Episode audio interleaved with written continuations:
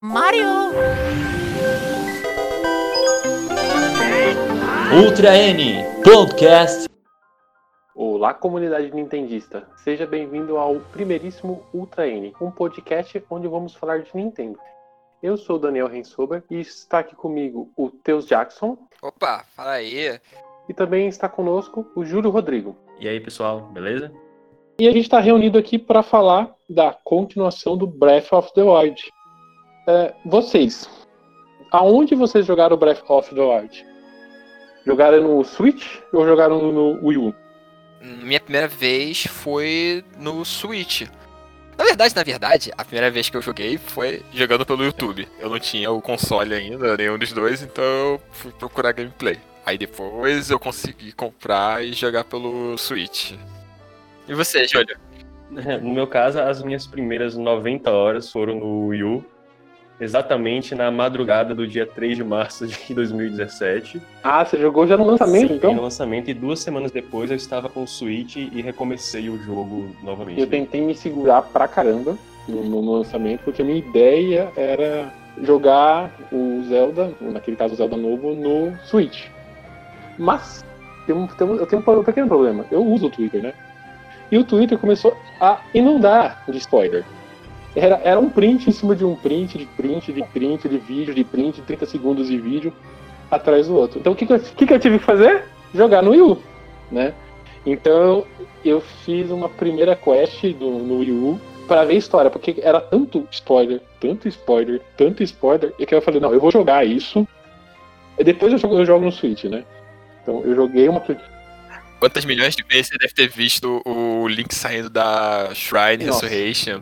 Nossa, é- Milhões de vezes, né? era diversas e diversas vezes ele saindo daquela saída da, da, caverna, ca- caminhando até o, o platô e observando aquela cena ma- maravilhosa, né? Eu vi aquilo, aquilo no Twitter, eu vi umas 300 vezes, eu acho. Aí eu resolvi. Num dia. em um dia. É, também não é assim, né? Aí eu resolvi que eu ia jogar no Wii U. Eu não ia mais esperar, porque senão eu, ia fazer que não o Teus, eu ia jogar usando o YouTube, usando o Twitter, né? Aí eu joguei uma vez no, no Wii U. E só depois de algumas, alguns meses que eu fui jogar ele no Switch. Mas no, no Wii U eu joguei uma vez, né? Eu joguei uma vez só. E eu acho que eu, eu, eu, eu zerei ele eu, eu- assim, minha preocupação no, no Wii U era conhecer a história do jogo. Então eu não me, me preocupava muito em pegar tudo, porque na, na minha cabeça eu queria jogar no Switch o todo. Então eu queria no Switch eu queria fazer 100%. E meu foco no Wii U era mais a historinha, fazer história, conhecer os ambientes e chegar no final. É, é para evitar evitar spoiler, entendeu? Que qualquer outro resto seria, seria um extra. Tipo, igual como foi pra todo mundo que, tipo, eu, eu vi pelo YouTube, eu vi a história, eu vi como Você é viu que. tudo? Não, eu vi até. Eu vi tudo. Tipo, eu vi como eu. Saindo do, do platô até derrotando o Ganon. Eu fui vendo. Eu vi toda a gameplay. Só que eu não sabia, tipo. É. Uma região que é mais distante. Eu não sabia o que, que tinha lá onde tinha muita neve. Ou lá no final do deserto. Eu não sabia. Eu só sabia Uhum. na, na, na estrada. Eu só sabia esse caminho. Tá. Então, o que eu sou, para mim foi a surpresa é no Switch é tipo descobrir o que que tem em Hyrule. Quando tem um lançamento assim de uma franquia que eu, eu gosto bastante, como Zelda, Mario, Metroid, até Donkey Kong também, muito sensível com spoiler, sabe? Eu, eu realmente, na época, eu saí dos grupos do Face, porque eu, eu me isolei e eu queria descobrir tudo sozinho. Somos dois. Porque, assim, é muito único, né? A sensação de descoberta que esse Zelda é, permitiu que você tivesse. É, na minha opinião, eu, eu não queria é, ter contato com nada. Eu, eu, no máximo, eu me permiti escutar as músicas do jogo antes de escutá-la é, é, no jogo em si. Mas, fora isso, eu me, me reservei desses spoilers pequenos ou, ou, ou grandes de todo jeito que eu pude evitar. Vocês viram um trailer que, que, que foi publicado pela própria Nintendo? Tá, tá no canal oficial. Mas é um trailer de 3 minutos, 3 minutos e um pouco, que mostra assim, bastante do jogo. Ele foi, ele foi liberado, eu acho, tempo antes do, do lançamento. Eu acho que vocês viram esse trailer, é um trailer maravilhoso, maravilhoso. Ele tem uma, uma, trilha sonora maravilhosa, ele mostra bastante do jogo. Eu fui descobrir esse trailer quase dois anos depois do, do jogo, porque eu me fechei tanto numa bolha, tentando evitar ver cenas do jogo, que eu, eu, eu quando eu vi esse trailer, eu falei, nossa, que lindo esse vídeo que a Nintendo lançou. Não, esse vídeo, esse vídeo era antigo, entendeu? Eu que eu consegui me trancar e não ver aquele vídeo, entendeu? Então eu não vi, eu não, realmente não vi esse vídeo. Ele é de janeiro de 2017, foi revelado na própria apresentação do Nintendo Switch. Foi maravilhoso. Ah, aqui é muito bonito, ele é muito bonito. E eu, pra mim, ele era um, um trailer, assim, de. É um, é um trailer, é, tipo, pra é, falar o quão bom é o, o Zelda no o Breath of the Wild no, no Wii U e no Switch, né? É, lembrando que ele, é, esse Zelda ele foi, ele está sendo aclamado até hoje. Você só você entrar em qualquer rede social, você vê as pessoas falando e falando sobre ele.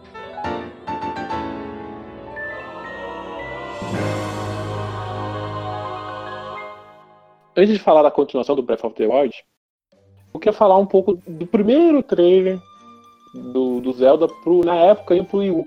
A gente teve informações sobre o Zelda em 2011, com uma demo técnica que, o, que foi apresentado na apresentação do Wii U, mas a primeira é, menção real do, do, projeto a gente teve em 2013, onde o Eiji Aonuma começou a comentou que ele queria é, criar um novo Zelda, só que esse novo Zelda ele seria totalmente diferente, ele ia, ele ia quebrar as convenções da série. A, o primeiro material foi revelado em 2014, na E3, numa Wii U Direct. E nesse primeiro trailer, a gente vê o Link pela planície de Hylia, observando aquele, aquele ambiente rico, cheio de detalhes, com uma brisa mexendo nas folhas. E no fundo a gente vê o guardião aparecendo e avançando contra ele. A partir disso, o trailer ele se torna mais ação e o, o Link começa a correr desse guardião até o guardião encontrar o Link. E o Link é, tira o capuz e aparece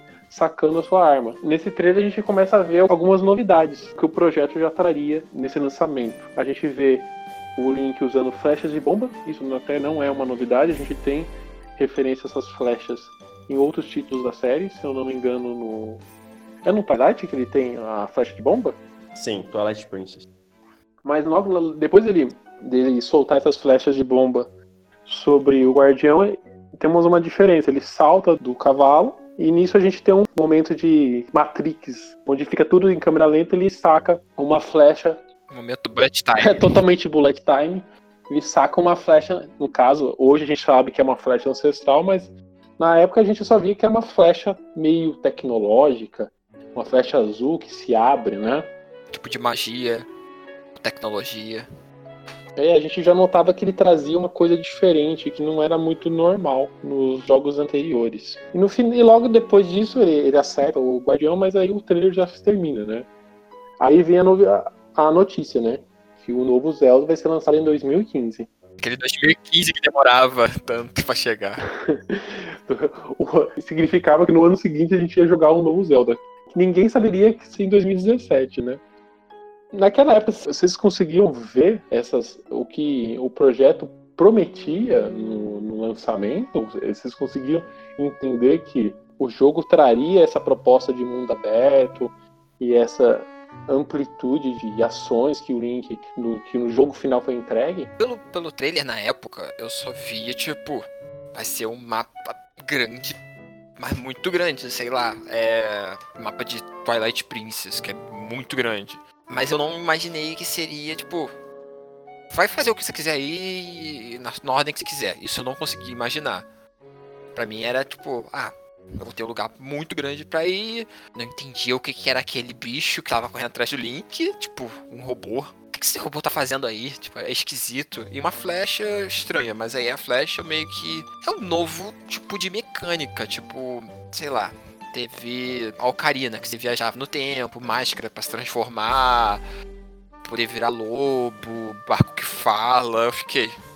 É, uma flecha nova, né? É um novo tipo de equipamento. A minha maior dúvida era só os Guardians, né? Que agora a gente já sabia o nome, já sabe o nome. Essa era a minha única dúvida. E eu ficava pensando, todo aquele gramado enorme que provavelmente estaria cortando tudo, porque na época a gente pensa, ainda achava que dinheiro nascia em, em cortando um capim. É, quando, quando eu assisti aquele teaser pela primeira vez, né? é, A primeira impressão o que mais chama atenção era a escala do Novo Mundo, que apesar de você tá, estar com uma câmera fixa lá, você dava para perceber que a escala, que a draw distance, que a questão da exploração, ela seria ainda maior do que nos outros jogos, né? E eu acho que todo mundo ficou contemplando a grama, né? Como era bonita a grama daquele teaser, né? Quando foi apresentado.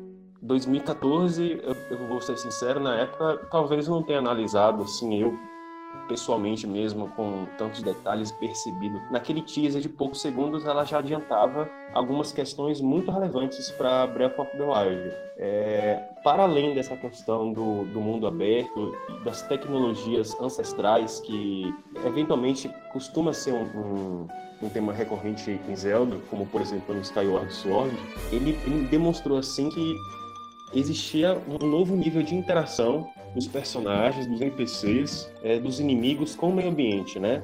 Por exemplo, naquele teaser, é, antes do Guardian ele aparecer, alguns pássaros eles voam e tem um aldeão que está lá, ele percebe que algo diferente, olha para os pássaros, todo mundo fica em estado de alerta. Quando o Guardian aparece, todos saem correndo e aí tem aquela perseguição. E tipo, no, no Breath of the Wild você percebe que os, os personagens, de fato, eles interagem com o meio ambiente. Os inimigos caçam javalis. Se está chovendo, eles tentam se proteger, eles correm da chuva. Se você é, saca uma arma próximo ao inimigo, eles também reagem, né? Então, essa questão orgânica de reação com o meio ambiente, na minha opinião, ela também foi antecipada naquele teaser. E apesar de algumas questões diferentes, é, acredito que a Nintendo cumpriu, assim, ela tipo apresentou aquilo que de fato ela iria executar no jogo. Era a ideia, exatamente. Tipo, eu tô revendo aqui. Pô, o Guardian aparece, você vê os bichos todos correndo, o Link fugindo também. Tipo, uma coisa acontece, o ambiente, sua volta reage. Não é aquela coisa parada. Tipo, antigo você sacava uma arma, ninguém fazia nada. Você tava quebrando os vasos e nada acontecia. E o jogo final é tão, é tão mais impressionante do que esse teaser que acho que todo mundo já viu, né? A luta do. Esqueci aquele inimigo de, de, de pedra com um guardian, né? Você consegue colocar os próprios inimigos. ah, o Talos. Tá, Talos, isso.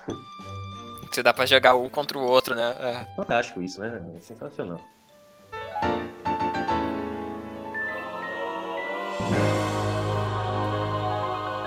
Eu gosto muito de revisitar esse, esse trailer, porque apesar de ele ser muito curto, ele por ele você já consegue notar vários pontos que são entregues né, no, no, final, né? Que é o mundo aberto, os inimigos principais do jogo, que é o Guardião, né? Ele tá ali, ele é apresentado.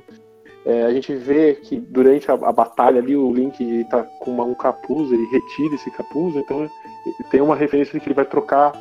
Você pode trocar várias vezes de roupas durante a sua jogatina. Você tem o, uso do cavalo, que isso já, já é recorrente. A gente tem lá desde a Ocarina, a clássica Epona, mas tem alguns jogos que você fica sem esse, esse, esse seu companheiro, né?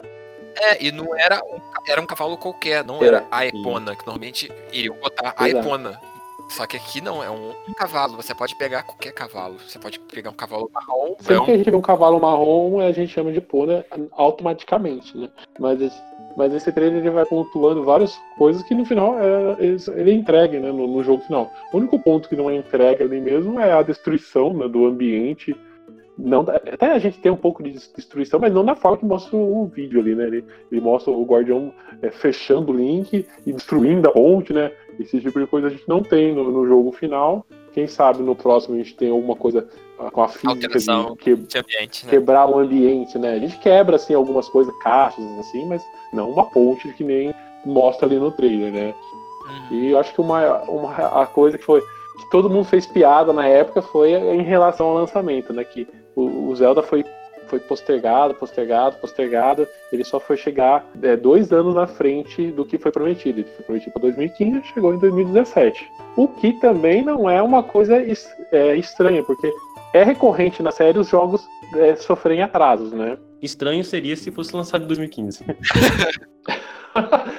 eu, queria, eu queria imaginar o que seria, o que, chegaria ali, né? Mas com certeza não seria a qualidade que a gente encontrou. Porque você visitando, né, as conversas com, com muito com os produtores, entre o ano 2014 e 2015, eles falam que depois da apresentação surgiram mais ideias. Só não sabemos se, se essas ideias foram ocasionadas com a, a introdução da, do lançamento em dois consoles ou não. Eu acredito que não. Nesse, nesse ponto, eu, eu sinceramente acredito que não. Eu acho que essa decisão demorou um pouco mais para chegar na mão dos produtores, porque em 2014, 2014, é 2014, a gente ainda teve um, um trailer, um trailer não, a gente teve uma demonstração, eu acho que foi na GDC, que a gente vê o Wii U sendo usado como mapa, com, usando ele usando o Wii U como parte da jogabilidade. Coisa que no, no projeto final ele foi, o Wii U foi totalmente colocado de escanteio. Daniel, né? é o seguinte, é, no final desse teaser de 2014, eu me lembro na época é, de muita discussão na internet, porque quando o Link, supostamente o Link, ele, ele se revela uhum. lá, tira o, o capuz para é, atirar no guarda, ainda as pessoas começavam a discutir se era o Link ou se era Sim. uma personagem feminina, de tão andrógeno que ele teria sido é, desenhado naquela questão. Eu acredito que em 2014 é verdade. a Nintendo ainda não tinha é, se decidido se o personagem principal de fato seria o Link ou se haveria a possibilidade de você jogar com, com um personagem feminino, seja a Zelda ou outro personagem. Como, por exemplo, aconteceu em Hyrule Warriors, né, que eles criaram. A Linkler. É, o, a Linko. Isso, a Linko. Eu gosto né? dela. Eu lembro desse, desse papo. Só gosto. que eu acho que foi só uma, uma questão de desentendimento. Porque o Link nunca foi desenhado assim, tipo, um homem daquele machão. Você olha assim, é um homem, é um homem.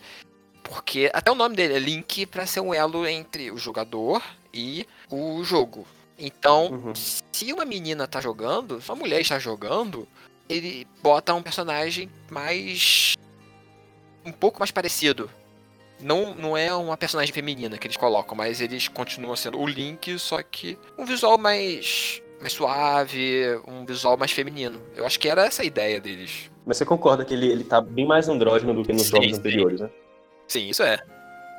É, no primeiro trailer ele, ele, tá, ele tá com umas, um, um, grafismo um pouco diferente. Eu nunca achei que ali fosse uma personagem feminina. Eu lembro dessa discussão. Mas eu nunca, eu nunca, sei lá, acreditei muito nisso, porque eu via claramente que era o Link ali, não, não tinha. Apesar das vestes um pouco diferentes, o, e, o, e o gráfico, a forma do, do desenho dele ali, né? Ele, ele tá, tá diferenciado. Eu lembro de gente pensar que era outro outro personagem até. Porque, tipo, ué, cadê a túnica verde do herói? Então esse não deve ser o herói, deve ser alguém que tá querendo ajudar o, o Link. Ou você ter customização de personagem, mas essa questão da túnica também é uma coisa ultrapassada também, porque a gente já tem essa questão, por exemplo, no próprio Wind Waker ele começa com a roupinha azul e depois ele ganha a túnica, né? É, mas. É, já é uma coisa meio que já foi padronizada também na série, ele ter essa ele começar um pouco diferente e depois ele, ele se tornar o herói, né? Mas aí acho que é por causa que é o trailer, tipo, pô, vamos divulgar o que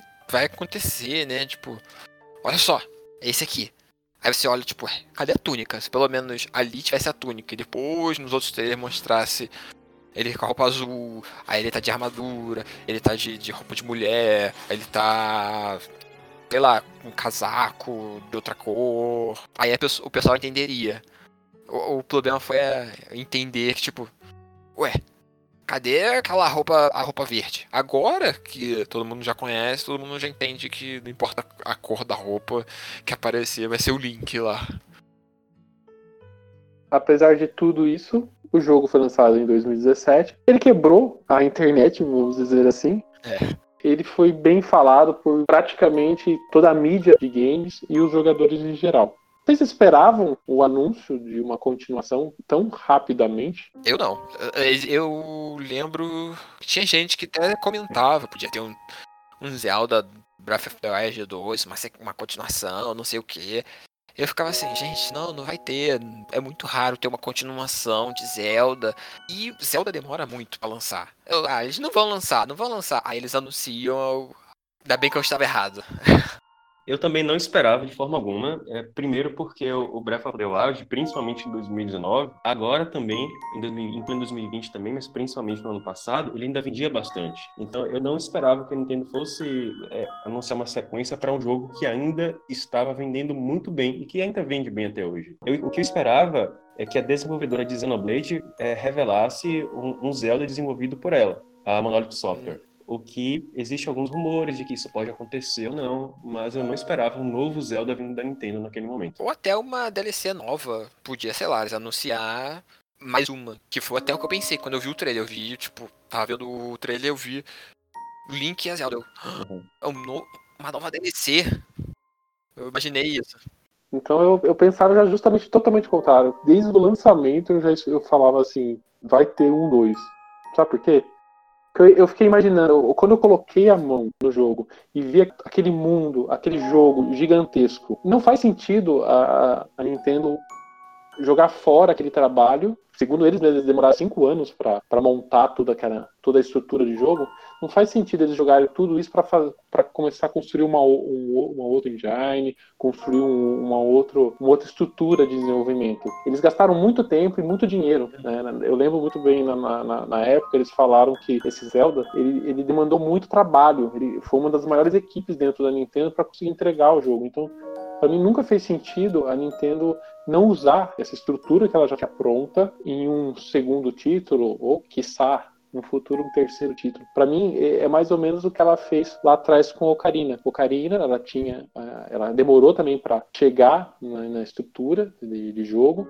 Eu lembro que no começo, ela, ela, em Ocarina eles utilizaram a mesma estrutura engine de Mario 64. Mas aquilo evoluiu para uma outra engine e eles criaram Ocarina. E, e dois anos depois, eles, eles trouxeram Majora's que usa praticamente a mesma estrutura, lógico, com outras mecânicas, mas a estrutura de desenvolvimento e mesmo os assets são os mesmos, né? Então eu sempre imaginei justamente o contrário de vocês. Eu sempre imaginei que ela, ela ia utilizar aquela estrutura. Eu só não achei fosse tão rápido, né? Um, um novo Zelda seria uma boa arma para enfrentar a nova geração. Então, quando no ano passado a gente já ouviu com muita força falar sobre a nova geração, então faria fez todo sentido no ano passado a Nintendo falar assim, ó, a gente também está desenvolvendo uma continuação do Zelda. Então, para mim, me pegou de surpresa, sim, mas faz todo sentido ela demonstrar. É, faz, faz muito sentido mesmo, realmente, pensando desse jeito, tipo, ah, vamos fazer um aí pra porque a gente vai ter o problema porque os próximos consoles vão ser muito poderosos. Vai ter console novo da concorrência que vai vender. Aí esse vai ser o grande problema pra gente. Então vamos fazer o que vende muito. Vamos fazer um Zelda.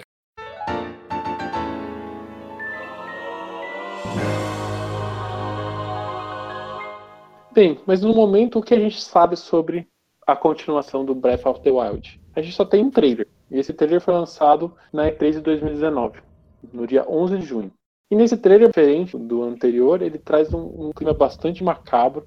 Ele começa com um som de batida de coração bem lento, bem lento, tocando no fundo, e acompanhado com, com umas luzes verdes, com, aparentemente com uns caracteres, e uma música totalmente sinistra tocada junto com esse, esse início do trailer, com vozes né, ressoantes já ao fundo. Logo a gente vê a calamidade, aquela sombra que a gente vê a gente vê nos inimigos no, do primeiro jogo, a gente vê sendo emanada de um corpo, só que tem uma mão segurando esse corpo, né? é, esverdeada, emanando essa luz verde e essa luz negra da calamidade. Né? Logo a gente, o trailer já corta para uma cena onde Link está acompanhado de Zelda. Eles estão andando junto nesse ambiente fechado, uma, uma coisa um pouco diferente do que ele está acostumado. E eles estão desbravando essa caverna, estão andando para essa caverna com o Link pelo, pelo ambiente. Já logo corta a Zelda vendo eh, esse corpo, a gente vê a Zelda caindo por um buraco e o Link segurando a mão dela. A mão verde, que ora tá prendendo o corpo na caverna, tá segurando a mão do Link e que o Link com a mão esverdeada, emanando a magia. Logo a gente vê o corpo tom sendo tomado pela calamidade e abrindo os olhos, acendendo em vermelho o seu olho e encarando a Zelda. Isso é cortado para o ambiente de fora, a gente vê Hyrule, a gente vê o castelo subindo. E o treino finaliza com as batidas de coração tocando normal, né, num ritmo normal. Já a tela clássica, todo preta, descrevendo que a sequência do Breath of the Wild está em desenvolvimento. eu acho que o castelo de Hyrule ali ele está implodindo. Explodindo? Implodindo? Implodindo. Não, eu, eu entendo que ele tá subindo, ele tá igual É. mais um, um pouco de referência como ele tem o Ocarina, o castelo lá, ele Ah, tá legal. sustentado no ar, né? Me parece que é um Uhum. bloco de terra tá subindo com o castelo. Se você todo. olhar em câmera lenta, realmente você vê uma diferença de altura. Ele dá uma subidinha. Ah, legal, legal. Na primeira vez eu pensei também. Eu pensei que ele, na verdade, estava tipo um terremoto, sei lá, e iria cair. Mas aí depois eu vi que ele, ele sobe. O trailer ele é cortado, vários cortes rápidos. Aparentemente esse trailer ele tá quebrado, né? Ele, ele pega cenas do final, joga pro começo. Então você vê várias coisas recortadas. Esse trailer vai virar buzz, né? Então acabou o trailer, no outro dia você viu um monte de gente comentando como montar esse trailer, né? E aqui estamos nós, quase um ano depois, comentando sobre o trailer, né? Então deu certo. Exatamente. Quando vocês viram isso, vocês levaram aquele susto, todo mundo levou o susto, mostrou o trailer, Zelda ficou no, foi uma- o assunto mais comentado do Twitter, todo mundo comentando, já divagando, e o que o pessoal mais comentou foi sobre a Zelda. Zelda de cabelo curto. A Zelda de cabelo curto. A Zelda teve. Ela acabou o primeiro jogo, ela foi lá, passou a espada no cabelo e foi fazer pesquisa no por Hero. Todo mundo começou a comentar sobre a Zelda e todo mundo fala que a Zelda vai ser jogável nessa continuação. Vocês acreditam que isso vai ser. Isso é real? Ou é só intriga? Eu acho que não vai ser. Porque assim, eu lembro logo que teve esse anúncio, todo mundo falando: Ih, a Zelda jogável, pode ser que a Zelda seja jogável, não sei o que. Porque é mais fácil você fazer animação de cabelo quando é curto. E, tipo, quando ela tá com cabelo grande, fazer animação dela correndo, pulando, fazendo magia, dando espadada, ia dar mais trabalho. Além de, tipo, um mundo grande e dois personagens. E um deles tem cabelo grande. E ela nunca teve cabelo curto. É, né? não que eu lembre. É, sempre teve cabelo grande. Sempre teve cabelo. É é um padrão do, da, da personagem. ela Isso, tem só que aí- teve uma entrevista com o Alnuma que perguntaram dele. Aí ele falou: Por que todo mundo pergunta isso? Se o jogo. Tudo bem, o jogo é The Legend of Zelda, mas o herói é o Link. Depois desse- dessa vez que ele falou, eu fiquei assim, realmente, tipo, a gente joga só com o Link, mas, tipo, a lenda de Zelda, se você vê a história do primeiro Breath of the Wild, realmente, a lenda é a Zelda. A Zelda que é contada toda a história, ela que tá na jornada de como conseguir dominar o poder, ela que tá chamando os campeões, é ela que vai segurar o Ganon, ela que te chama, é ela que te guia, é ela que. É sempre ela. A gente é só um. é, a gente é o instrumento dela. Então eu imaginei assim. A gente vai continuar jogando com o Link. A Zelda, eu não sei direito o que, que vai acontecer com ela. Ela não vai ser jogável. Pode ser que a gente veja muito ela. Seja o jogo que, que mais vai ter a presença dela. Ela vai estar em todos os lugares que a gente for olhar, ela vai estar lá. Vai ter, sei lá, a gente vai ter que ir pra Cacarico, ela vai estar lá. A gente teleporta pra, pra Rateno, ela vai estar lá. Tipo Beater, que não importa qual estábulo que a gente vá, ele vai estar lá vendendo as coisinhas dele. Vai, nem que seja isso da Zelda. Ela vai ter importância grande, mas não vamos jogar com ela.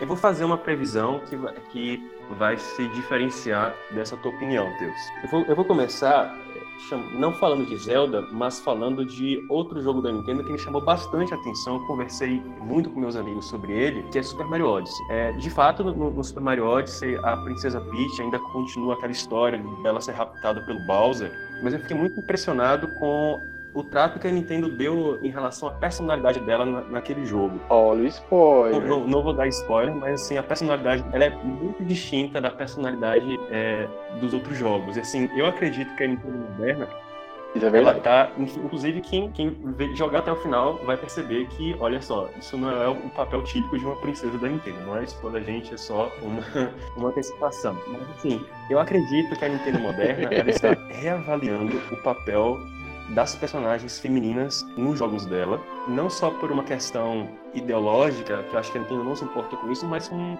principalmente uma questão comercial. As mulheres querem ter a sua representação quando jogam alguma coisa, e acho que a Nintendo não pode mais fechar as portas para isso, até porque no passado a Nintendo colocou a Peach jogável em Super Mario Bros 2, em Super Mario 3D World, É, A Peach tem um jogo só dela pra DS. Peach, né? Que é, um, é que tem gente que chama que é o Super Mario Bros 4, né? De tão bom que algumas pessoas é? argumentam que esse jogo é. É. e em relação a, em relação a Zelda, assim, já houve situações de você controlar indiretamente a Zelda, né? Como em Spirit Tracks, por exemplo. É, você controla, mas controla. E em Hyrule Warriors também você pode jogar com a Zelda. Eu acredito que a Nintendo vai reavaliar isso e minha previsão é o seguinte: cortar o cabelo é um gesto simbólico que eu, eu acredito tem a questão da animação, mas ele lembra muito o, o filme Mulan, por exemplo, que ela corta o cabelo para se passar de homem, porque tem todo aquele gesto simbólico quando você corta o cabelo. O que eu acho que vai acontecer? Zelda, Breath of the Wild, o, o primeiro e o segundo, parecem ser muito influenciados por Princesa Mononoke. Mais ou menos, mas eles têm muita influência desse filme do Estúdio Ghibli. O que eu acho que vai acontecer nesse jogo? Assim como o, o príncipe Ashitaka no, no, Princesa Mononoke, que ele é contaminado é, por aquela força, ele começa a perder a mão. Eu acredito que nesse jogo o Link estará, de certa forma, abduzido o, por alguma força maligna. E esse tema da abdução é um tema muito recorrente na franquia Zelda, inclusive Breath of the Wild você vê isso. Não vou dar spoiler, mas isso acontece em Breath of the Wild. E eu acho que Link estará abduzido nesse jogo. E você vai jogar com a Zelda do início ao fim, ou pelo menos vai iniciar jogando com a Zelda. Até remetendo ao trailer, a gente ao, ao, trailer, né, a gente vê duas cenas onde Zelda tá caindo do buraco e Link tá caindo do buraco. Ou seja, é, você ter essa separação dos personagens, tem um, existe uma, uma referência ali no trailer. E, e assim, eu acredito que pelo menos até determinado momento do jogo o Link sai o vilão. Isso vai remeter muito a, a Zelda 2, o? O Link vilão? Isso, o Link vai ser o vilão durante boa parte do jogo. E tipo assim, ah, isso é estranho? É estranho. Mas lembre-se, não vou falar spoiler, não dou spoiler, mas lembre-se de Twilight Princess, o que acontece no Twilight Princess. Não é isso, mas vai ser o inverso nesse jogo. Então eu, eu acredito que o Link vai ser o vilão e você vai jogar com a Zelda durante um bom tempo. A Zelda vai ter habilidades diferentes, até porque a Nintendo, me parece que ela já revelou que esse jogo vai se passar no mesmo mapa do primeiro jogo e utilizar a Zelda para como personagem jogável é uma forma de rejuvenescer, de refrescar a, a exploração em ambientes parecidos, que não serão geograficamente idênticos. Acho que haverá muita mudança, com certeza, isso aí vai ter mudança pra caramba no mapa. É, e acredito que em relação ao personagem também. Então, minha previsão, assim, olha só. Pessoal que terminou Twilight Princess, pessoal que terminou. As poucas pessoas terminaram, mas Zelda 2, Adventures of Link, olha, vai ser mais ou menos nesse sentido. É o que eu acredito. Eu vejo a Zelda como uma personagem jogável nesse, nessa continuação. Por causa desse foco nela no, no trailer, a gente não tem nos outros nos jogos anteriores nenhuma referência assim de divulgação de onde ela é tão evidente como a gente tem nesse trailer. Ela é da cara, a tapa, vamos dizer.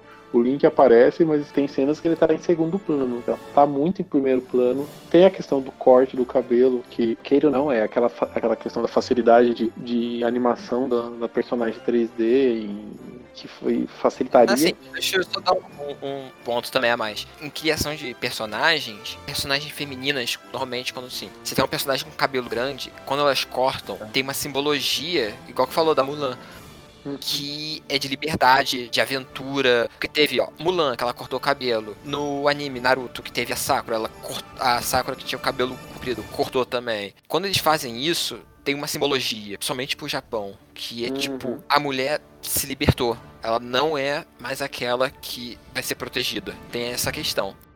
Tem outra questão que eu também acho que esse, essa continuação ela vai ser mais focada em história. E para ter história, a gente precisa ter conversa, a gente precisa ter mais de um personagem. E queira ou não, no, Zelda a gente é, é, o Link, ele sempre está conversando com outros personagens, mas para você ter um desenvolvimento maior de história, você tem que ter um companheiro ali mais, mais ao seu lado. E ter a Zelda ao lado de Link seria uma coisa muito grande. Então, eu imagino como o fator história daria para trabalhar muito, muito, desenvolver muito a série. É, não o tempo todo é, dividindo o protagonismo, mas talvez separando. Né? Hora você está controlando um personagem, hora você está controlando o outro. Ou até mesmo um esquema mais ou menos que a gente vê em Wind Waker, né? Onde você tem um companheiro e você controla o companheiro por dentro das dungeons para te ajudar, né? Eu imagino algo nesse, nesse estilo também. Seria um negócio interessante. Só, eu só fico com medo, tipo, se for dentro da dungeon, eu acho até que tranquilo. Fora das dungeons, eu tenho medo pra, não sei lá, a Zelda virar uma nave querendo mandar em você fazer um. tipo, Era esse meu medo. Naquela montanha ali. Aí você tá andando e ela, ela fala, ei, vamos lá, aqui, a gente tem que voltar. E, e começar a mandar em você. Aí eu teria muito medo. Eu acho que esses personagens de auxílio, eles colaboraram muito pouco em relação à história, à exceção do que aconteceu em Twilight Princess, né?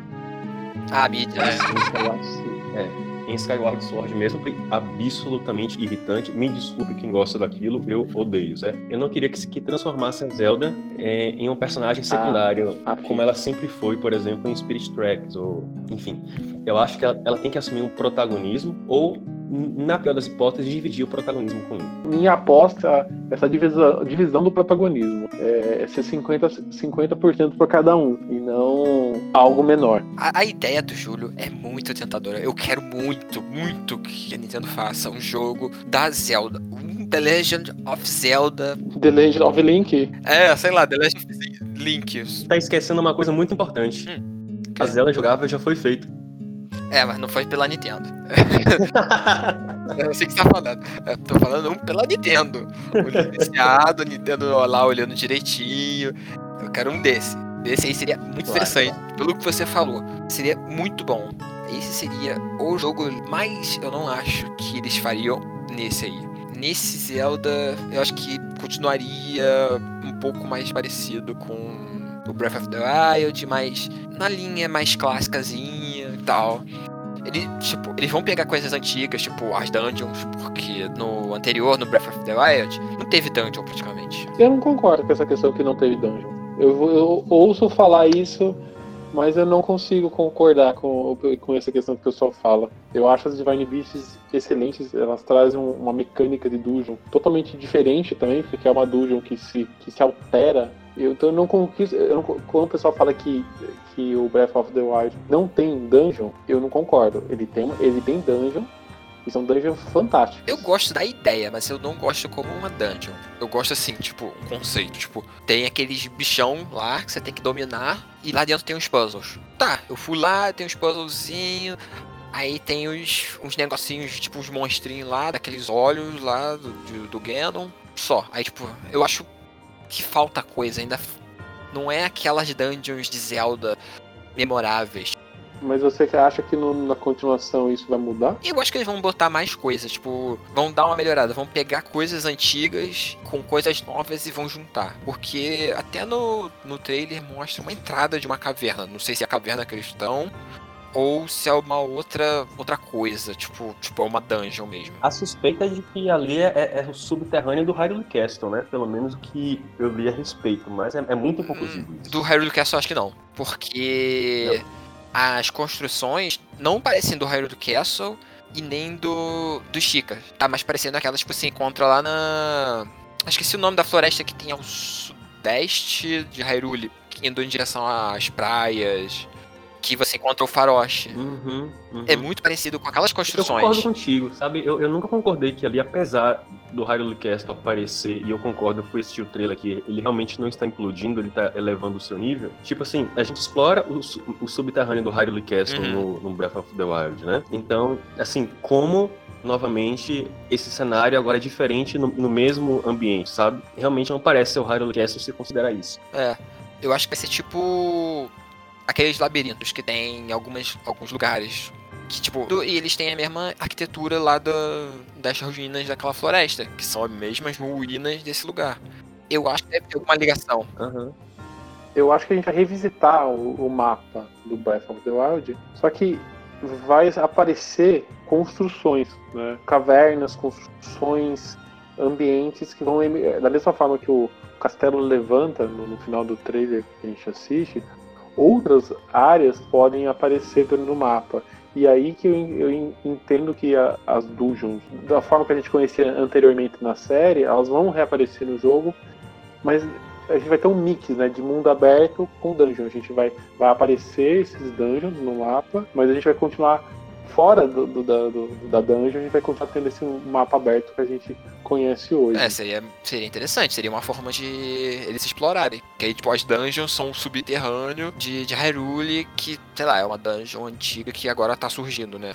Onde o Ganon foi selado. É, me parece que a Nintendo, durante o desenvolvimento de Breath of the Wild, ela tentou conciliar essa contradição o tempo todo, no sentido do que? A estrutura de ultra liberdade de Breath of the Wild com a estrutura das dungeons clássicas da, da franquia. São tudo menos dungeons com liberdade, porque você tem que seguir exatamente um caminho geralmente linear, os puzzles geralmente são resolvidos apenas com uma fórmula, então você não tem como é, aplicar as, as, habilidades que você tem em Breath of the Wild naquelas dungeons específicas. Tanto é que quando você entra num Shrine ou numa Diving Beast, é, você tem uma transição é, é um dos raros momentos do jogo que você de load de, de tela diferentes e você, por algum motivo obscuro que o jogo nem explica, você não consegue utilizar as habilidades dos campeões ou a habilidade de escalar as paredes. Não, dos campeões você consegue usar. Eu acho que eles limitam. Algumas shrines você pode usar e outras não. Por exemplo, tem umas que você poderia só voar por cima do, de um portão que tá fechando onde tá o, o, o ancião lá.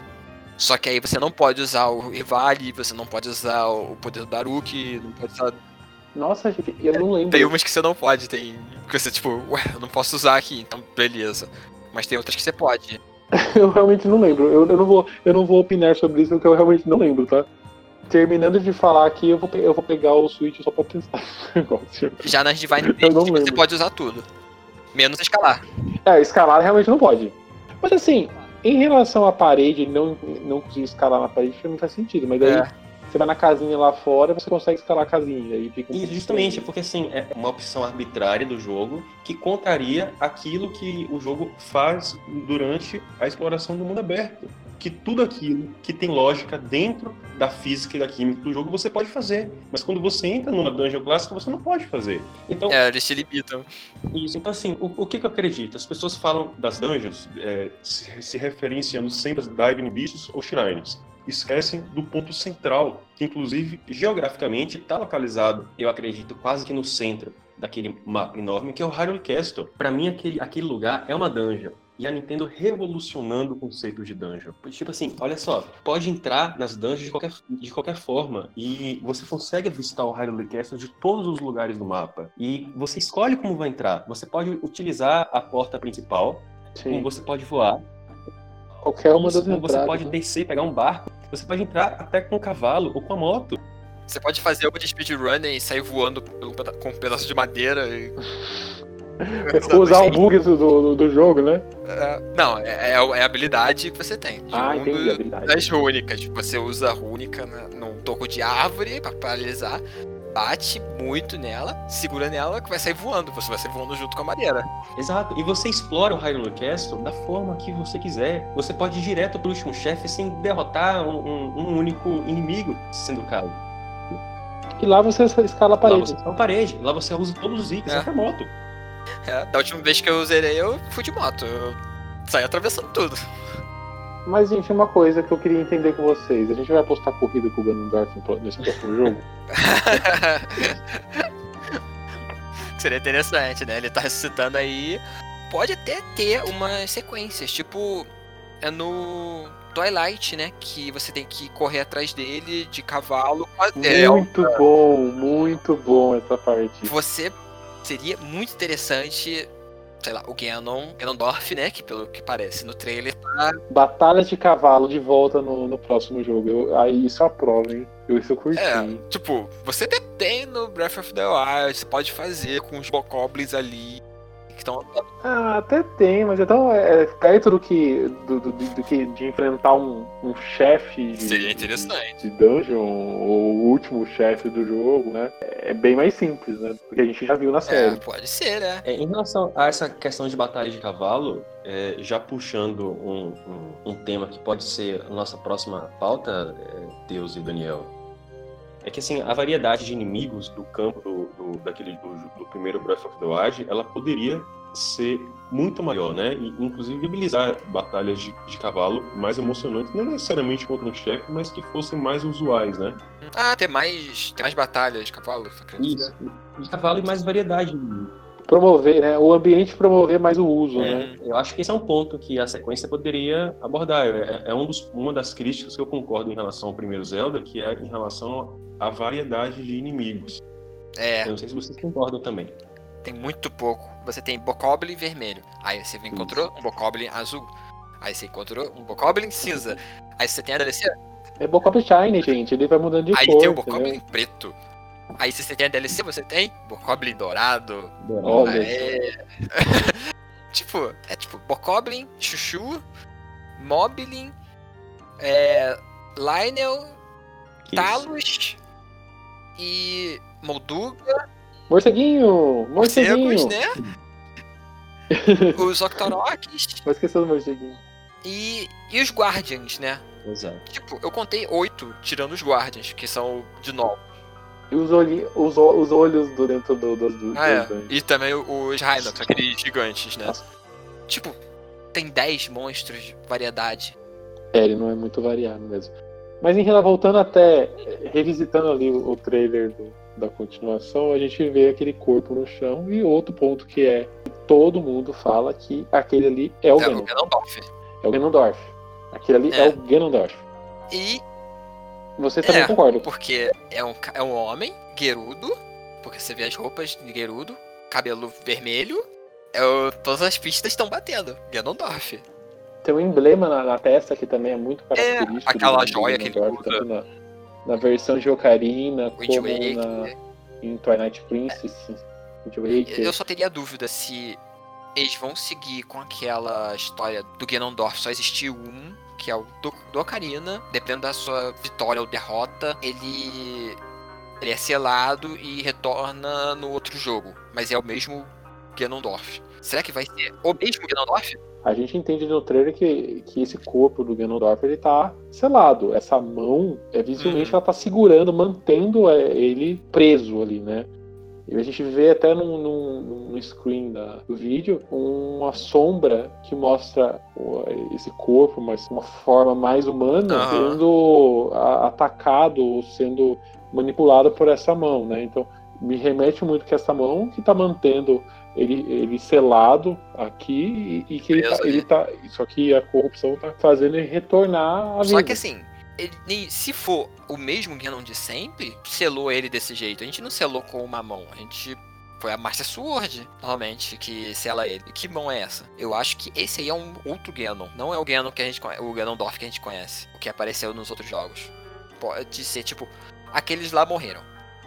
Aí passou o tempo, o Link e a Zelda anteriores nasceram, nasceu um outro Ganondorf, ele tentou fazer aquilo tudo lá de dominação e ele foi derrotado. Aí, só que nesse, dessa vez que ele foi derrotado, que não foi durante um jogo, vai ser no, durante a história de sequência de Breath of the Wild, ele foi selado de um outro modo. Foi selado com essa mão que parece uma mão Shikar, talvez, ou uma mão desse reino antigo, desse, dessa, nessa nação antiga? Vocês acham que é, pode ser assim? Ou é o mesmo Ganondorf dos outros? Eu acho assim, no final de Ocarina of Time, né, ele faz uma, uma maldição de amaldiçoar os todos os descendentes de Link e Zelda, né? No Skyward? Não, no Ocarina of Time. Ah, tá. No, no Skyward. Porque o demais é. O, é, é o demais lá. É. é. Então, assim, é isso que, na minha opinião, justifica a questão da reencarnação e dessa maldição. E o Ganondorf como um ser quase que imortal, que se rebela sempre contra esses aprisionamentos que se consegue fazer. A princípio, eu não consigo ver dois Ganondorfs. Haveria, não sei, a princípio eu não consigo enxergar isso, assim, compatibilizando, mas, assim, a série é muito... É, qualquer esforço narrativo, a Nintendo conseguiria é, compatibilizar essa tua ideia aí com o final de Ocarina of Time, sabe? Mas, a princípio, assim, é, não vejo como um caminho natural, mas vejo como um caminho possível. Eu não sou muito preso nessa questão de história em Zelda. Sempre que eu vou jogar um novo jogo da série, tento esquecer tudo que passou e tento sempre falar assim, eu vou começar a jogar uma nova historinha sobre, sobre esse mundinho que eu gosto. Eu não, não sou muito ligado em, em, timeline, eu na verdade, essa questão de timeline que quebrou, que no carinha dividiu em três, eu acho isso bastante chato, assim, eu não, eu não gosto muito. Eu entendo o pessoal que gosta disso e tal, mas eu, realmente eu, eu não levo isso muito em consideração. Mas o fato é. A Nintendo eu acho que também não. eu acho que a Nintendo também pensa igual eu, né? Mas assim, um ponto que eu acho interessante no, no Breath of the Wild é que ele se passa há milhares e milhares e milhares e milhares de anos na frente de tudo e que se a gente for pegar algumas artes e na, na, na internet, ele mostra que o Breath of the Wild é tipo como se fosse um remake da história, né? Ele, ele pega o todo, junta a, a, todas as linhas temporais e a gente está começando uma nova história a partir desse ponto. E por isso que eu até acho que esse novo jogo ele vai ter, é, vai ser mais focado em narrativa, ele vai ter mais essa relação de personagens, porque eu, eu sinto essa vibe no, nesse trailer e eu sinto que é um caminho que dá para seguir, é um caminho que dá para seguir nessa continuação. Dá, dá. Eu acho que vai ter, vai ter realmente mais enredo, mais história. Eu só tenho medo, tipo, se você bota muita história, você vai perder um pouco da liberdade. Exatamente. Porque... Sim, isso é fato. Então eu, eu, eu, fico com aquele medo. Como é que eles vão contar a história? Por exemplo, a história do Breath of the Wild foi uma história boa, mas a liberdade que dava era porque era só memórias. Uhum. Então eu imagino que vai ter mais, mais coisas sendo contadas do passado, porque aí é uma teoria, eu vi, eu não lembro aonde, que se você perceber nas quando a Impa conta a história da família real, eles mostram as Divine Beasts e a princesa e o herói para derrotar a grande calamidade. Só que, se você para pensar e perceber, o Link e a Zelda, eles não derrotam o Ganon. E o herói que mostra na pintura é um herói de cabelos vermelhos longos. Eu vi esse vídeo, foi no, eu vi no canal do último é, Ele mostra ele mostra exatamente isso. Ele mostra que a, aquela pintura antiga, naquela tapeçaria né, na casa da Impa, ele, ele foca no, no herói. E o herói, ele não é, ele não tá de roupa verde, é, como a gente normalmente vê o Não é o, o nosso Link. Ele tá. É um cara é, grandão. É um cara cabeludo de cabelo é, vermelho. Um cara grandão. Tipo, lembra o Ganon, o Ganondorf. Pode ser que este cara seja o herói. Não sei o que pode ter acontecido e, é, sei lá, se rebelou, ou a espada não quis aceitar ele depois. Não sei o que pode ter acontecido, aquela mão. E depois Canon fugindo, né, da, da, do poder da Zelda, ir pro subsolo de novo, ou o que restou, e tentar entrar no corpo do, do antigo herói. Interessante a lenda não, não diz que precisa o herói ser um Hylian. É um descendente. E eu não lembro se é uma teoria ou se, é, se está certo que o Link do Twilight Princess, ele é descendente, né, do Link do Ocarina com a Malon. Não sei se era fanfic e tal. Ah, e... isso, é, isso é teoria. Essa, é, é, assim, eu acredito que seja teoria. A Nintendo não entra nesses hum. méritos de linha cronológica. É, não. mas assim, a Malon, por exemplo, ela é. Ela tem uma parte de diálogo que, que eu acho que é o pai dela, ou ela que fala, que a mãe dela veio do deserto. Hum. Que então seria. Ela é um descendente de uma Gerudo. Então, pode haver um Gerudo que seja também um herói. É um herói Gerudo de cabelo vermelho que derrotou o Ganon. Aí deu tudo certo, ele morreu, foi selado, deu alguma besteira. E agora o Ganon quer o corpo desse herói. Eu gostei porque essa história parece bem sombria. E assim, o, o tom desse da sequência de Breath of the Wild, ela é bem sombria. E eu não sei vocês, mas assim, eu me sinto. Eu acho que os jogos ficam muito mais imersivos quanto mais sombrios eles são. É, então. Majora's Mask te manda um olho, né? Twilight Princess também, apesar de criticado, eu gosto muito de Twilight Princess. E... Também gosto bastante. É. E olha. E, e, outra coisa que eu acho que seria é. interessante se os antigos campeões eles retornarem. Não a Mifa, o Daruk, o Rivale, mas sim o, o Dania. Os descendentes, né? É, o que dão os nomes às Divine Beasts. Uhum. Os campeões voltarem, mas tipo, sei lá, eles forem os chefes Ou eles que vão trazer a história do. Os chefes, que- você diz eles serem inimigos nesse, na sequência? É. Legal, legal. Porque realmente a questão da, da- de ser possuído, né? É, é bem. É bem possível que isso aconteça. E seria muito divertido isso aí. Sinceramente. Pode ser que seja. É, queira ou não, no, no trailer o corpo está sendo é, ele está sendo ali consumido pela cal- calamidade, né? Nada seria uma ideia interessante a gente re- rever esses personagens, né? A Nintendo reutilizar esses personagens, mas de uma forma diferenciada na continuação. Não, não tô falando os campeões que a gente conhece, eu tô falando os criadores da, das Divine Beast. Entendi os espíritos, né? É, tipo, aqueles bem antepassados voltarem Ah, tá. pra poder, sei lá, não sei se pode, não sei se vai existir o corpo ainda, igual existe o do Ganondorf aí, o pseudo Ganondorf. Hoje eles são Gasparzinhos, né? É, provavelmente.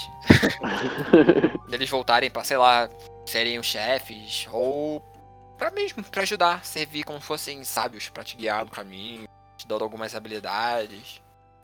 Um ponto que me chamou a eh, atenção no, nesse trailer também foi que, diferente do primeiro, que a gente vê um cavalo, aqui a gente vê um, um outro animal. Parece, é parecido com um bisão, tem gente que chama de mamute, tem gente que chama de bisão, mas é um, é um bicho bastante parrudo, diferente do que a gente encontra na série.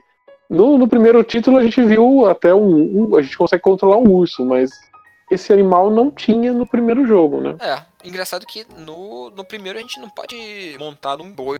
É só no Twilight Princess você pode. É, mas. Eu acho que esse bicho tá aí meio que pra mostrar, ó. Vai ter mais montaria. Mais algumas. Tipo, vai ter um búfalo. Você vai poder montar num boi, num pássaro, num lagarto, sei lá. Ter montarias mais diferenciadas. Seria algo interessante de ter. Eu acho o seguinte, é, é um animal muito grande, lento, e que ele foi inserido naquele trailer ali porque é, é um animal de carga. No, no Breath of the Wild, o animal de carga era, era a mula, né? Ah, E não é. ficaria.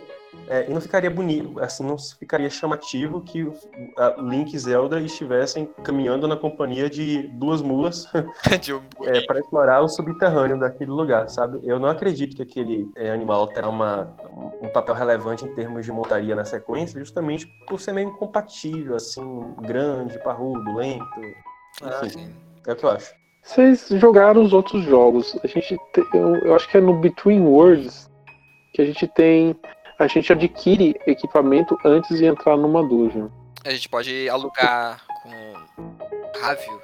É esse o nome dele? Rávio, exatamente. Você aluga com ele pra você usar em uma dungeon. Eu vendo aqui esse trailer e imaginando que, que mecânica daria para utilizar esse animal, eu imagino essa questão de preparação.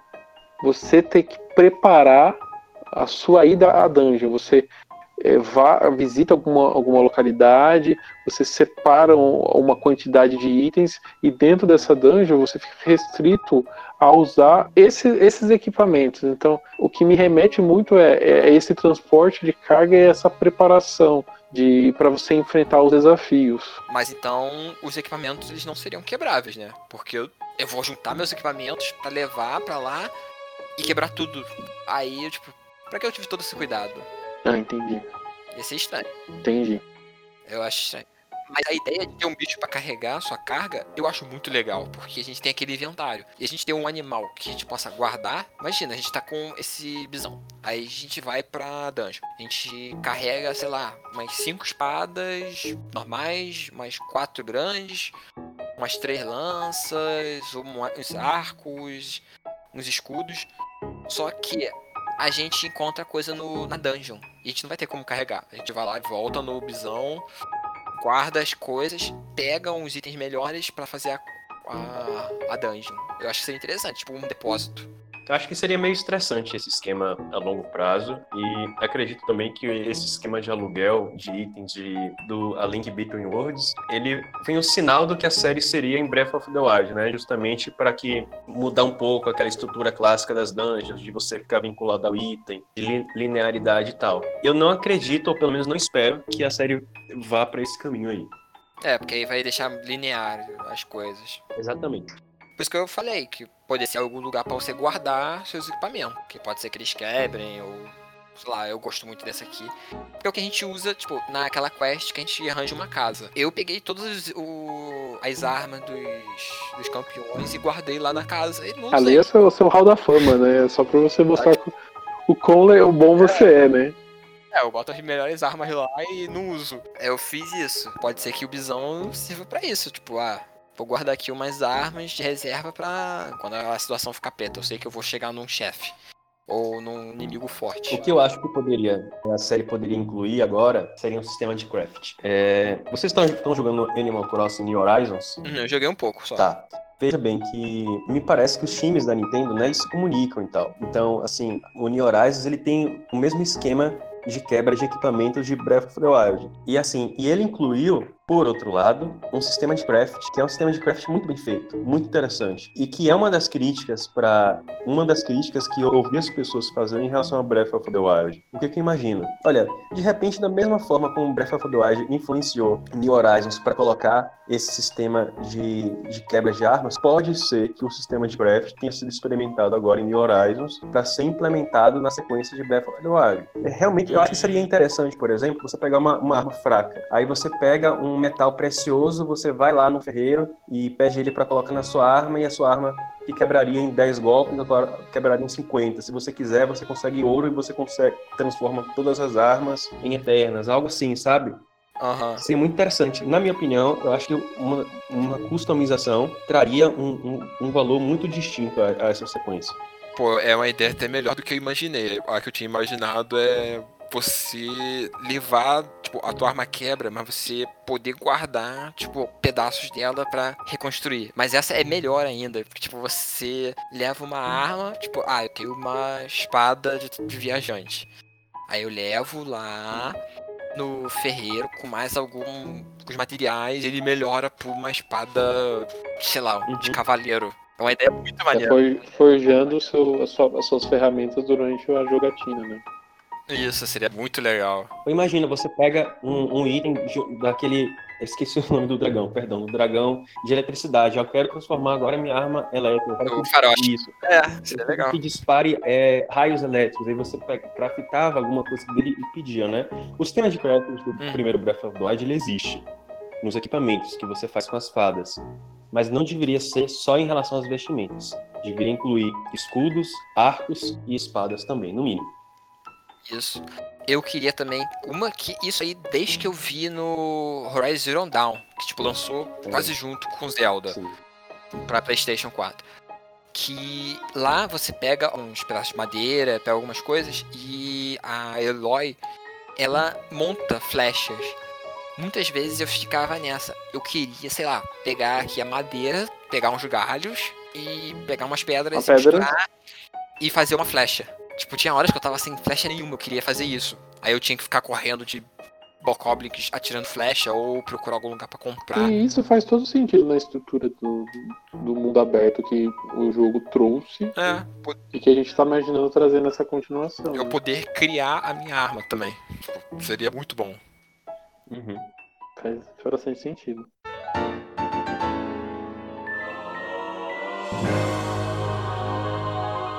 A gente vê no trailer também o, o Link sendo possuído pelo Hit Ragatanga, né? Aquela luz verde entrando na mão dele, faz- mexendo com a mão assim, e aquela luz saindo, né? Aquilo É, é, parece que é aquela mão que tá segurando o Ganondorf, tipo, possui a mão do Exato, parece que ele tá Link, do incorporando tipo, aquele né? poder dentro dele, né? Ele tá emanando aquela, aquela magia. Mas como essa Uhum. magia ia se encaixar dentro da estrutura do jogo? Eu realmente não, não consigo visualizar, né? No jogo anterior a gente tem o Chica Slate e, e, e por ele a gente tem umas magias. É, que a, a bomba é uma magia, né? A bomba, é, as ações né, de, de imã, né? É, é tudo são magias, né? Será que isso vai ser transportado para a mão do Link? Isso que hoje a gente utiliza a Shake Slate vai ser transformado em alguma outra mecânica usando essa, essa mão? Eu não consegui eu não consigo entender o que, que aquilo lá vai trazer pro jogo, entendeu? Eu acho que essa vai ser a mecânica principal do jogo. Tipo, Ocarina of Time, que tem a Ocarina. Majora's Mask, que tem as máscaras. Esse eu acho que vai ser a mecânica principal, a mão do Link. Só não sei como é que vai ser utilizada. Se ele vai usar bombas daquela mão, a mão vai guiar ele. Eu não consigo imaginar o que, que aquela mão faz. Bom, se seguir o, esquema de Princesa Mononoke, que acho que é evidente, foi a, acho que a principal influência externa de outras mídias de Breath of the Wild, aquela, pelo menos no, no filme, aquela mão é, faz com que o príncipe Ashitaka perca o controle e, e tenha ações assim ríspidas e, e violentas, né? Eu não hum. sei se isso poderia ser na série, por isso que eu, eu não acho que será uma mecânica, justamente porque eu acredito que o Link será o, o vilão. porque ele fica tipo, tomado. é, mas é, de repente pode ter alguma coisa baseada nisso, se a minha expectativa não se concretizar, né? Se a, a tua teoria funcionar, a gente sabe para que serve essa mão. Se não for, eu já imagino que essa mão já dá aquele downgrade. Vamos tirar todos os corações do Link, tira todos os negócios de estamina dele. É a Samus chegando em Zeb. É, né? é o modo de tirar tudo do, do, do herói. Ele recebeu, ele recebeu o raio lá, o verde, e perdeu tudo, né? É, tipo isso. A segunda DLC, né? É. é. Ele tem o mesmo material. É verdade, né? Pode ser isso. Ele tem o mesmo material, a mesma energia que tira tudo do, do, do livro. Eu vou fazer uma crítica, assim. Eu, eu, eu não acho que isso é uma. Tudo bem, se justifica na, na DLC, porque na DLC você já tá muito forte e você poderia começar a DLC independentemente de ter zerado o jogo ou não, se eu não me engano. Mas eu acho assim. Uhum. Você só precisa terminar. Eu tenho um problema sério com a DLC, sabia? Porque quando eu rejoguei a última vez, eu joguei junto com a DLC. Aí eu joguei tudo meio junto e eu não vou pro castelo pra finalizar o jogo. Então eu, eu, faço, eu fiz tudo da história, incluindo a DLC, então eu não consigo entender onde uma coisa termina outra, outra coisa começa, sabe? Para mim uma coisa só. O que eu acho, assim, é, essa mecânica, você já tá, tipo assim, uma coisa em Metroid, você inicia nos primeiros minutos, você tá forte, acontece uma coisa, logo no início do jogo você perde tudo e tem que recuperar tudo do... Outra coisa é que você já tá adiantado no jogo, e em vez do, dos desenvolvedores, por exemplo, colocarem desafios mais difíceis, como inimigos mais fortes, é, melhor inteligência artificial, eles simplesmente dão uma justificativa para retirar todas as suas habilidades e você que estava super forte é, começar o jogo meio que do zero, assim, por algum evento. Eu não acho isso uma boa opção de design, sinceramente. Isso aconteceu é, em Pikmin 3, por exemplo, e. É, se esse reset dentro do jogo é é estranho. É né? estranho. É. Você quer sempre evoluir, você não quer regredir no jogo, sabe? Você quer trazer desafio, faça inimigos mais difíceis, mas não faça isso.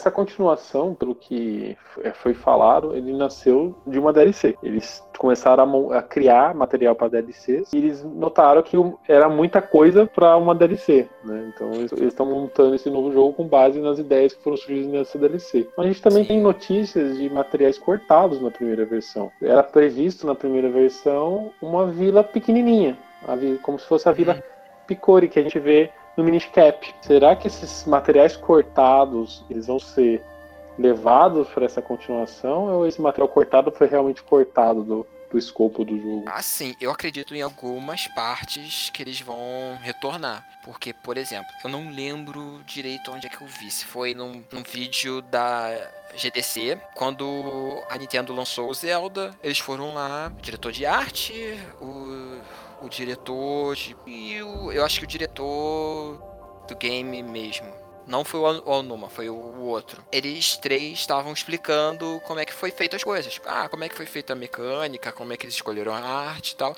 E quando estavam mostrando as artes, uma delas, eu lembro que era Hyrule, eu, eu acho que tava o Link, tava no chão de cavalo, não sei.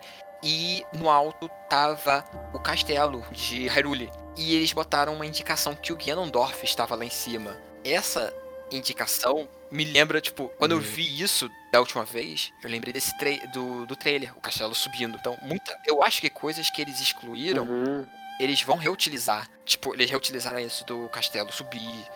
Pode ser que entre essa, sei lá, Vila Picori, ou eles queiram botar, sei lá, Deku, uma tribo que tem, acho que no.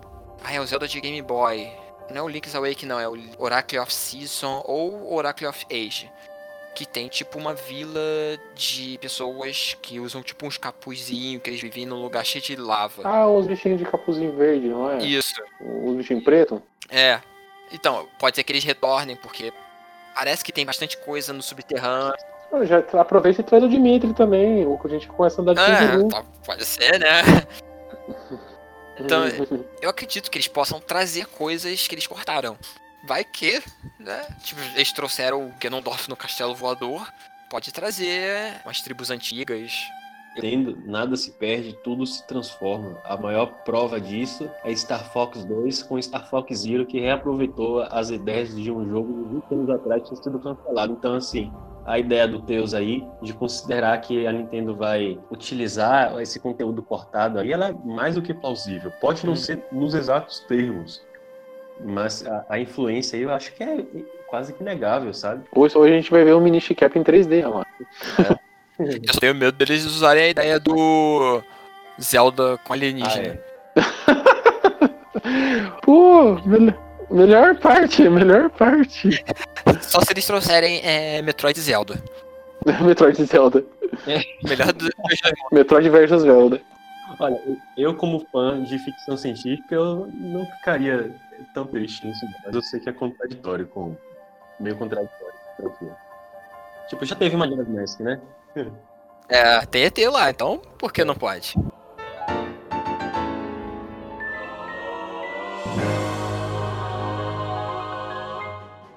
Pra finalizar essa rodada de teorias e achismos sobre a continuação do Breath of the Wild, eu queria propor um joguinho, um bingo com vocês. Eu vou falar alguns temas, vocês falam que se na continuação a gente vai encontrar ou não. Uma coisa simples. A minha ideia é a gente, lá na frente, quando o jogo for lançado, ou um trailer mais desenvolvido for divulgado, a gente revisitar esse bingo e ver quem fez mais pontos. O ganhador ganha o quê? Nada. Nada, um abraço. Um parabéns. Ganha parabéns. O ganhador ganha um dólar. Na época deve estar valendo uns 5 mil reais. Até lá, né? Exatamente. Até lá com esse. Até lá, você com um dólar você compra um jogo, né? Então vai lá. Eu vou falar então os, os temas, vocês respondem sim, não. Se a gente vai ter, né? Sim, né? Ou não vai ter. Então vamos lá. Mapa aberto. Começando pelo Júlio.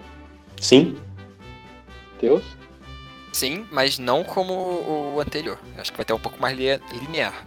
Eu também acredito que a gente vai ter o mapa aberto, mas com sessões lineares. Quebra de armas. Júlio. Sim? Teus? Sim. Vai quebrar. Sim. Os shrines. Os shrines retornam, Júlio? Não. Teus? Shrine já deu, já. Então, não. Eu também não gostaria que elas retornassem, não. Eu acho elas bem monótonas. Eu acho problema de conteúdo, porque elas têm sempre a mesma ambientação. É, sempre mesmo aquele ambiente, com aquela mesma musiquinha de elevador. E eles tiveram tempo para criar no- novos ambientes agora, né, gente? Dublagem. Sim? Por favor, claro. A gente até tem um pouco de dublagem no, no jogo, no, no jogo anterior, então. Mas eu gostaria que ser mais utilizado. Então também quero um, um um grande sim. O Shake a Slate. Um grande chute no escuro, mas sim. Eu acho que não. Porque vai ficar agora só com a Zelda, fica Slate. O Shake a Slate era o controle do Wii U. Como o Wii U já está morto, eu também colocaria como não. O sistema de crafting. Júlio, Por favor, Nintendo. teus? Sim, claro. Tem que ter. Eu não imagino que isso tenha sistema de craft. Eu achei interessante a ideia, mas eu não acho que a gente vai ver isso na continuação. Dungeons tradicionais. Vou colocar um desenho meu. Não. Deus. Sim, vai ter, mas não tão tradicional, não aquela super li- linear. Vai ser. Você vai poder fazer a dungeon no, no seu jeito que você quiser. Vai ter uma, uma dungeon. Vai ter dungeons, mas você visita, visita na ordem que quiser. Isso. Eu também acho que vai- a gente vai ter essas dungeons. E dungeons ao ar livre, no mesmo esquema que a gente vê é, no Hero Cast. Sim. Sim. A gente vai estar andando por aí, a gente vai ver aquele lugar lá pra gente explorar. Eu já não acredito nisso já. Acho que isso a gente não vai encontrar. Reconstrução das ruínas. Sim, seria muito legal. Construção? Como assim? Eu não entendi. Explica aí, Júlio. Ah, porque o, o Ganondorf ele destruiu grande parte da Hyrule lá, né? E durante esse intervalo aí que ele supostamente Ah, de Hyrule. ficou Tipo, o Hyrule Castle tá mais construído. Isso. Ah, sim, por favor. É, Eu, a, a, o Lonrenche, por exemplo, né? Tant- Tanta coisa Uhum. que pode, pode.